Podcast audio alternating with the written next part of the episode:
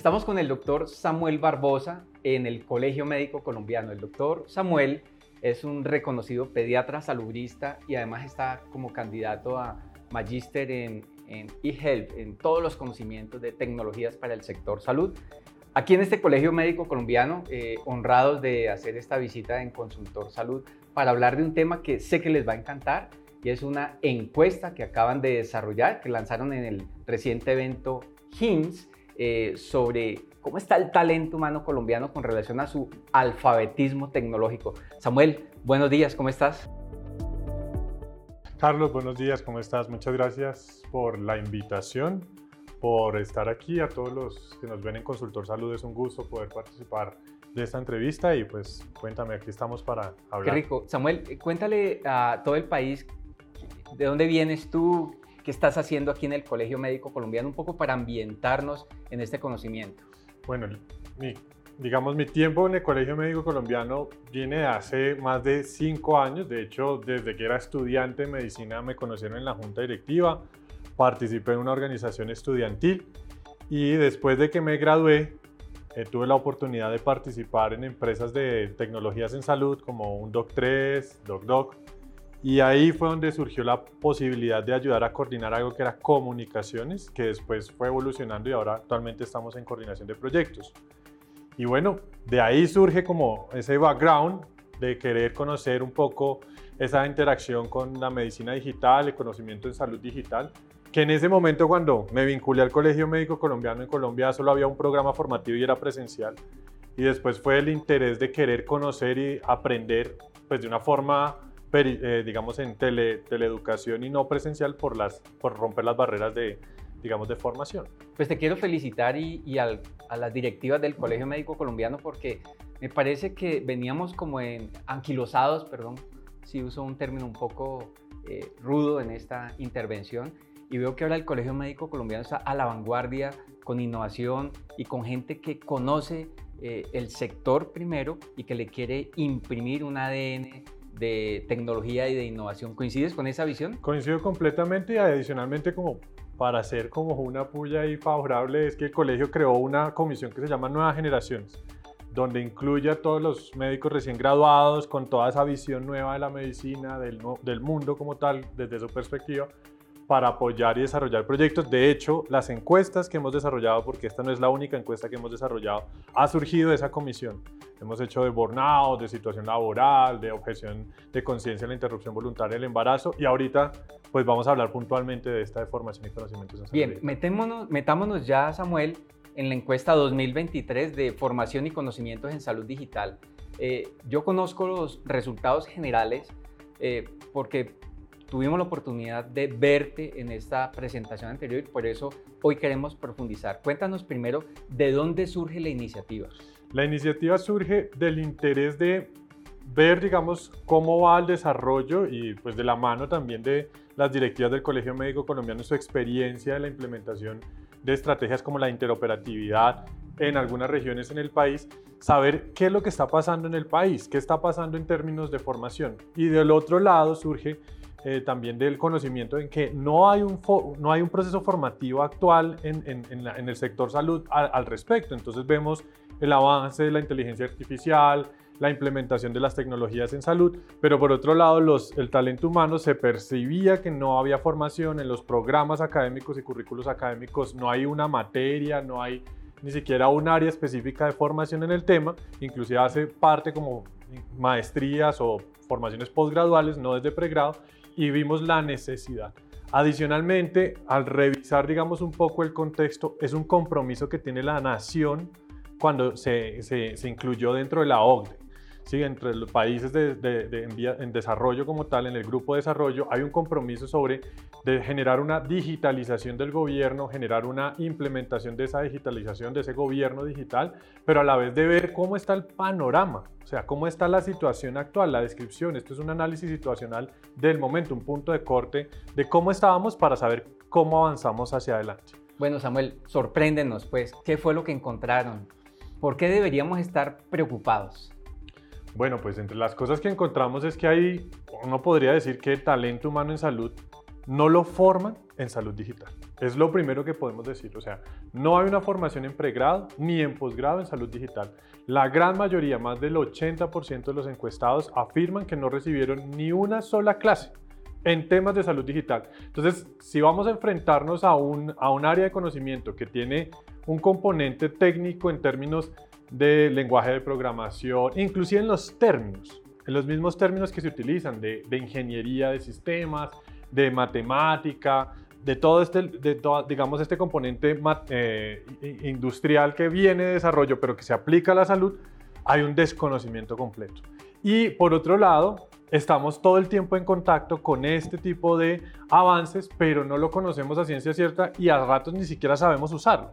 ¿Por qué? Porque no conocemos, ni siquiera hemos tenido esa, ese tipo de experiencia temprana al, mundo digital. Bueno, ese primer hallazgo es eh, sorprendente. Eh, me atrevo a pensar aquí en voz alta para esta entrevista que también tiene un anclaje en esa relación de la autonomía universitaria que se riñe un poco con los nuevos liderazgos del Ministerio de Salud. Siempre he pensado que hay que conversar más de cerca entre la legislación, la reglamentación y la instrumentalización de los currículos. Pero bueno, hablaremos luego de eso. Danos algunas cifras de estas más de 4.000 encuestas que creo que realizaron, que además es un número muy interesante de cosas puntuales. Listo, pues lo primero es, fueron más de 4.000 encuestados. Al revisar la literatura es de las encuestas más grandes del mundo, por no decir la más grande, si no encontramos, no encontramos ningún resultado similar en la literatura científica. Lo segundo es que involucramos a otros colegios de profesionales. No es una encuesta solamente de médicos, sino participaron más de 13 colegios profesionales en diferentes proporciones. Enfermería es uno de los grupos más grandes, odontología es otro, terapia, fonodiología también están involucrados. Principalmente el talento humano está conformado por, por mujeres en los resultados de la encuesta, que eso pues demuestra la, la descripción del panorama de, de talento humano en salud. Y entre los otros resultados que podemos encontrar es que si bien las personas no han recibido formación, se han tenido, o sea, la, la cara contraria. Por un lado, el 80% o más afirman no haber tenido ningún tipo de formación en pregrado y posgrado en salud digital, pero el 80% afirma o 70% afirma que han necesitado esos conocimientos para su ejercicio profesional. Entonces, ahí hay una, una situación de, de no corresponsabilidad frente a lo que está demandando el ejercicio profesional y frente a lo que se está recibiendo en la práctica, en la, en la formación. Samuel, pero sería muy osado decir que hay analfabetismo digital sanitario. Eh, porque no será que, eh, digamos, esa suplencia la hace de manera individual como si fuera un gasto de bolsillo los profesionales, las 16 profesiones del sector salud y se entrenan en tecnologías de salud por su cuenta y riesgo?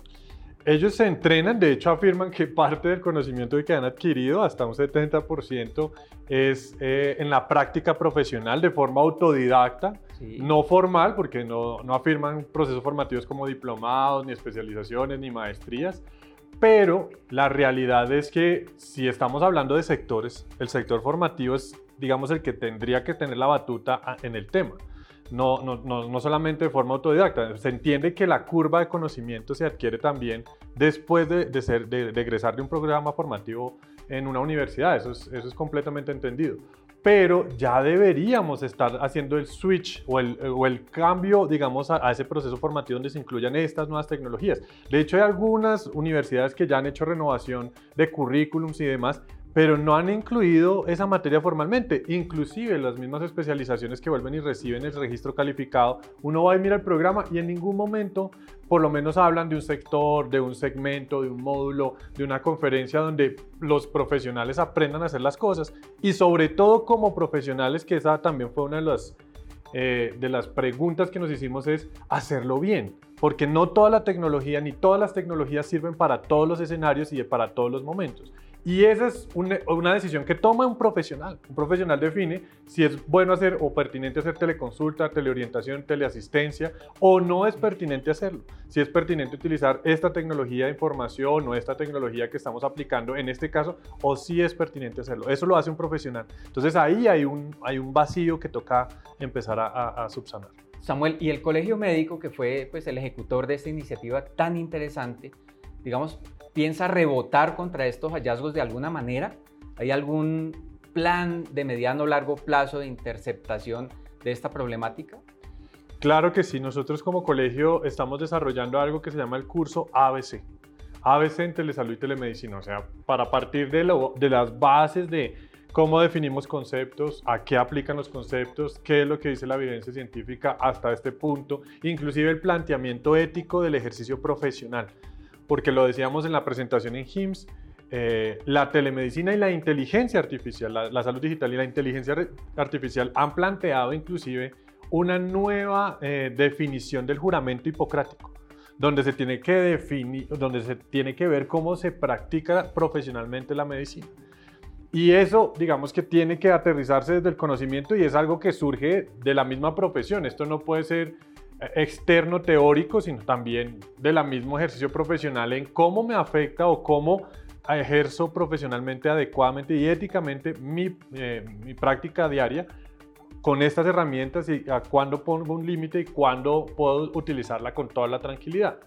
Y ese es parte de los resultados. Es interesante también nosotros quisimos mostrar en la encuesta a través de grupos generacionales. Nosotros no quisimos definir por años, sino por grupos de generaciones y vemos que, por ejemplo, las generaciones, de los que se definen los baby bombers, que son entre 1940 a 1960, son los que más han tenido la necesidad de implementar estas tecnologías, o sea, son los profes que están tomando decisiones ahora.